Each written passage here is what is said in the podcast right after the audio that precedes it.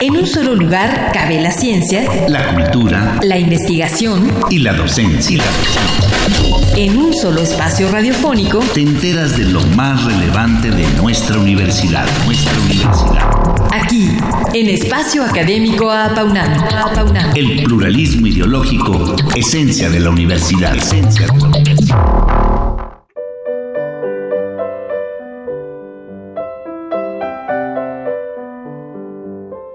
Al igual que las demás personas, los adultos mayores tienen todos los derechos que se encuentran reconocidos tanto en nuestra constitución política como en el derecho internacional.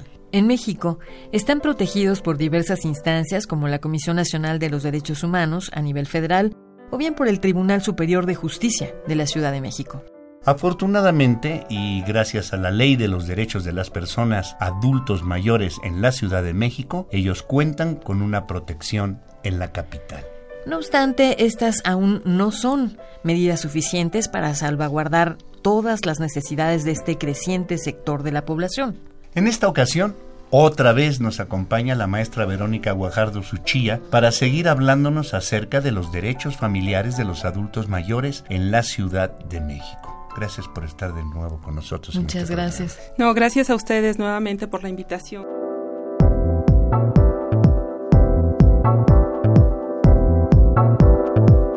Nuestra invitada es abogada de profesión, cursó sus estudios de licenciatura en la Universidad Nacional Autónoma de México, en donde también realizó estudios de maestría. Actualmente es docente en la Facultad de Derecho y es servidora pública en el Tribunal Superior de Justicia de esta ciudad. También es autora del libro Los derechos familiares de las personas mayores. Bueno, pues la semana pasada ya mencionamos algunos aspectos, pero eh, ¿podría recordarnos qué son los derechos familiares de los mayores, maestra Guajardo Tsuchilla? Sí, los derechos familiares de las personas mayores son exactamente los mismos que los de cualquier otra persona. Sin embargo, hay que poner mayor énfasis en, algunas circunstancias que pueden interesarle al adulto mayor. Por ejemplo, puede ser que le interese rectificar o modificar su acta de nacimiento porque su nombre no coincide con su realidad social, que es algo muy frecuente aunque parezca increíble, también hay gente que acude al tribunal a modificar su fecha de nacimiento porque festejaban en un día determinado, porque su mamá así acostumbraba. Sin embargo, cuando se dan cuenta, pues no coincide con la fecha que consigna su acta de nacimiento. Otro derecho familiar importante que tienen los adultos mayores, por ejemplo, es derecho de convivencia. ¿Convivencia con quién? Con sus hijos que los abandonan, aunque suene cruel, o con sus nietos, en el caso de los divorcios de sus hijos. Que también eso luego es muy frecuente que no se los lleven, ¿no? Claro. Y violencia familiar como tema recurrente. ¿Qué tipo de violencia? Básicamente tres, psicoemocional, económica y física.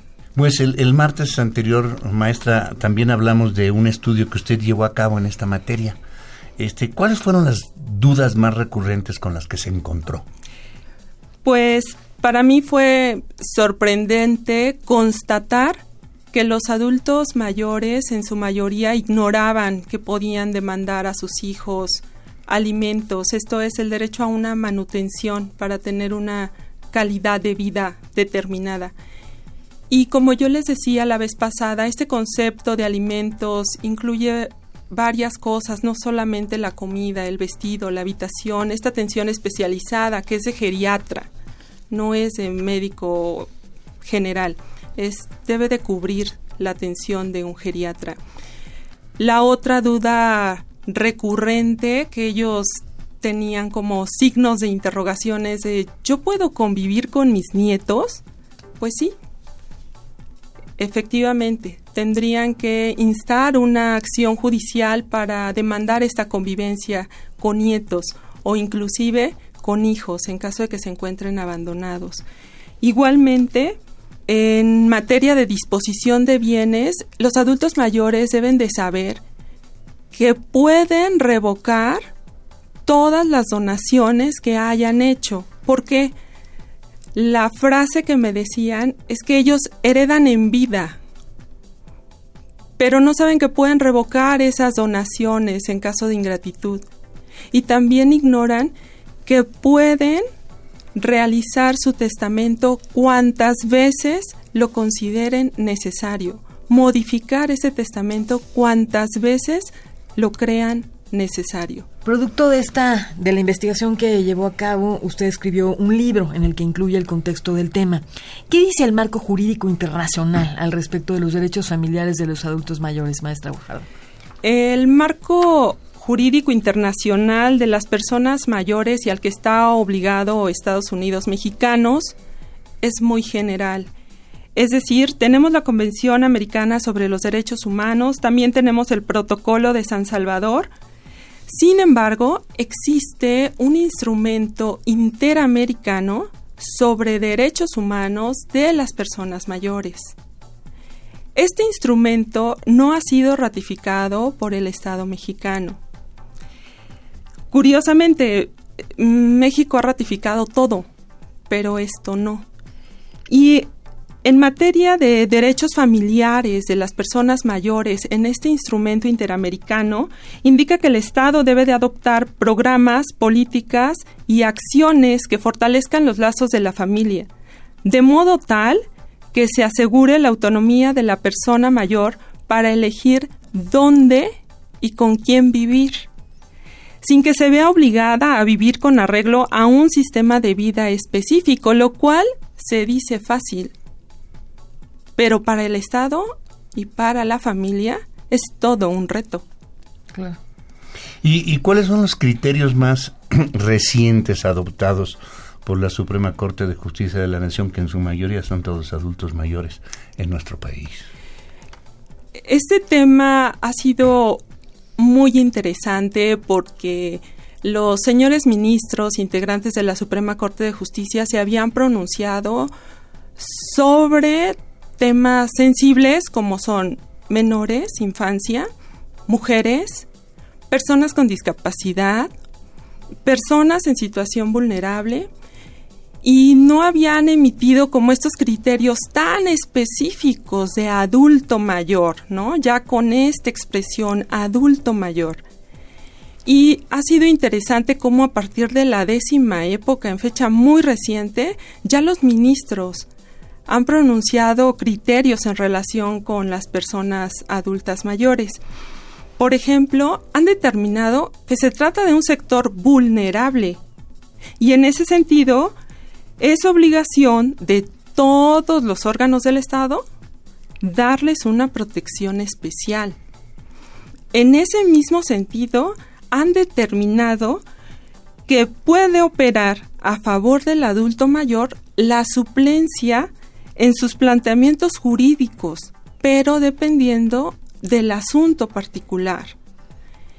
Y también, por ejemplo, en materia penal, nuestro máximo tribunal ha resuelto que las personas mayores deben de tener consideraciones especiales cuando figuren como víctimas, como acusados o incluso sentenciados. Por ejemplo. Pero no se lleva a cabo, sí. Sí, le voy a decir.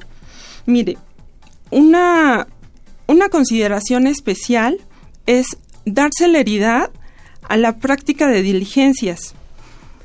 Durante el proceso penal se debe de monitorear constantemente el estado de salud de ese adulto mayor.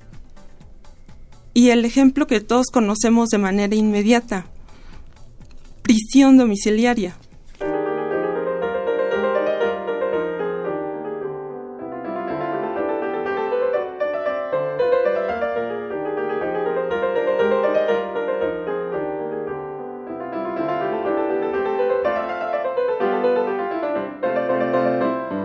Pues mantenemos nuestra conversación con la maestra Verónica Guajardo Tsuchilla acerca de los derechos familiares de los adultos mayores en nuestro país. ¿Qué tipo de políticas públicas hacen falta aún? No, pues esta es la, la pregunta del millón. Sí. Yo puedo decir que nos hace falta mejorar muchísimas políticas públicas. Hay quienes, por ejemplo, afirman que así como hay un protocolo de atención para menores, un protocolo de atención para mujeres, debe de existir un protocolo de atención para las personas adultas mayores. ¿Y esto qué significa para el Estado? Capacitar a todos sus funcionarios públicos. Pero tenemos otras políticas públicas que nos urge mejorar. Por ejemplo, movilidad. Necesitamos rampas libres, escaleras eléctricas y elevadores que funcionen, entre otras, otras muchas medidas para la movilidad del adulto mayor en hospitales, en transporte público. Y el segundo tema incide en la economía. El Estado, Estados Unidos mexicanos, urge que aumente la pensión alimentaria universal para todas las personas mayores para que éstas vivan con calidad de vida. La meta del Estado es que todas las personas adultas mayores vivan con calidad de vida. ¿Por qué? Porque los niveles de desigualdad y pobreza existente así lo exigen. Entonces es como una demanda pública. Maestra, ¿por qué su mayor apuesta para el bienestar de este sector es la familia? Aún con todos los tipos de familias que hay actualmente, ¿no? Sí, claro. Eh, aquí el tipo de familia no sería tan trascendente, sino que lo que importa y mi apuesta es porque sea la familia la primera red de apoyo del adulto mayor. En caso de que haya red de, apoyo. Red de apoyo. Generalmente la hay. Casi, ahora, hay, ahora hay muchas familias de hijos solos que no tienen familia o de familias de ahora que están aprobándose los matrimonios gays, por ejemplo, también. Pero tenemos primos, tíos, o sea, siempre recurrir como a nuestra familia porque ahí se, se forman los primeros lazos de solidaridad de respeto y de consideración. Y estos deben de ser recíprocos, es obligación legal. Entonces, puedo no tener hermanos, pero sí tengo tíos pero sí tengo primos. Pues otra política pública tendría que ser también capacitar a la familia en este sentido para que se prepare para ello. Maestra, brevemente, eh, todavía hay muchos otros retos que superar en este sector. ¿Cuáles destacaría? Principalmente, eh, por lo que toca al Estado, capacitar a todos sus servidores públicos en la atención de personas adultas mayores. ¿Por qué? Por su edad ya no oyen bien, y puedo lograr que escuche porque puede ver. Pero y si no escucha y si no ve bien, el Estado tiene que hacer algo para que la persona adulta mayor escuche y entienda el proceso en el cual está involucrado. Eso es muy importante, la capacitación de todos los servidores públicos y como lo decía la, la maestra Sabrina, hay que fortalecer los lazos de la familia para que sea la familia quien en principio proporcione cuidados y atención al adulto mayor. Bien, pues no queremos despedirnos sin antes agradecer a la maestra Verónica Guajardo Suchilla los dos programas en los que ha venido a conversar con nosotros para hacer más visible este tema de los derechos familiares de los adultos mayores en nuestro país. Muchas gracias. Muchas gracias. No, gracias a ustedes. Muchas gracias por la invitación. Participamos en este programa, realización y postproducción Oscar Guerra, el guion de Sabrina Gómez Madrid y en operación técnica nuestro compañero Ricardo Pacheco. Coordinación de la serie, licenciado Francisco Guerrero Langarica. A nombre de todo el equipo de trabajo nos despedimos de ustedes al micrófono Ernesto Medina, su servidora Sabrina Gómez Madrid, quienes agradecemos su atención los invitamos a participar en este espacio. Todo con minúscula, con doble A al inicio, a paunamarroba, correo.unam.com MX. Los esperamos el próximo martes a las 10 de la mañana aquí en Radio UNAM, Experiencia Sonora.